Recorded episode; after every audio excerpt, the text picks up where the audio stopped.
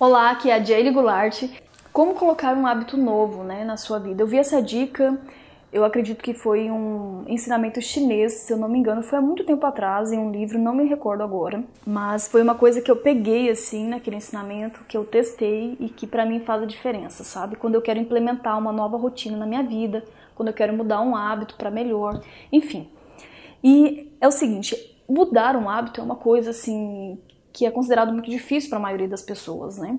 E isso que eu estou te falando agora é uma coisa muito importante para você mudar os hábitos do seu casamento, por exemplo. Porque muitas pessoas julgam muito difícil, né? Mudar e melhorar as coisas que já estão acontecendo há tanto tempo. Então essa dica eu acredito que vai te ajudar bastante, tá? E é o seguinte, faça um minuto, um minuto de uma nova atividade todos os dias. Um minuto. Jaylee, um minuto é muito pouco. Não, um minuto. Você começa com um minuto. Você vai cronometrar. Por quê? Digamos que você vai fazer um exercício físico. Começa primeiro em casa, tá? Depois você vai para academia. Então você vai fazer um minuto de agachamento, por exemplo, ou um minuto de polichinelo, ou um minuto de qualquer atividade que você queira. E essa é sua meta é um minuto e pronto, acabou. Não vai fazer mais, tá bom? Porque você deu uma meta para você, você cumpriu essa meta, você não se frustrou, você na realidade ficou feliz, tudo bem, consegui fazer minha meta. E ok, você pode fazer uma outra coisa. Por que, que isso é importante? Porque você começou e você conseguiu terminar aquilo e possivelmente amanhã, um minuto, eu consigo fazer um minuto. Por favor, né? eu consigo fazer um minuto. E aí você vai e faz mais um minuto. Quando é na próxima semana, você, o seu corpo já está mais habituado a isso, você já está começando a criar o hábito de fazer aquele um minuto de exercício.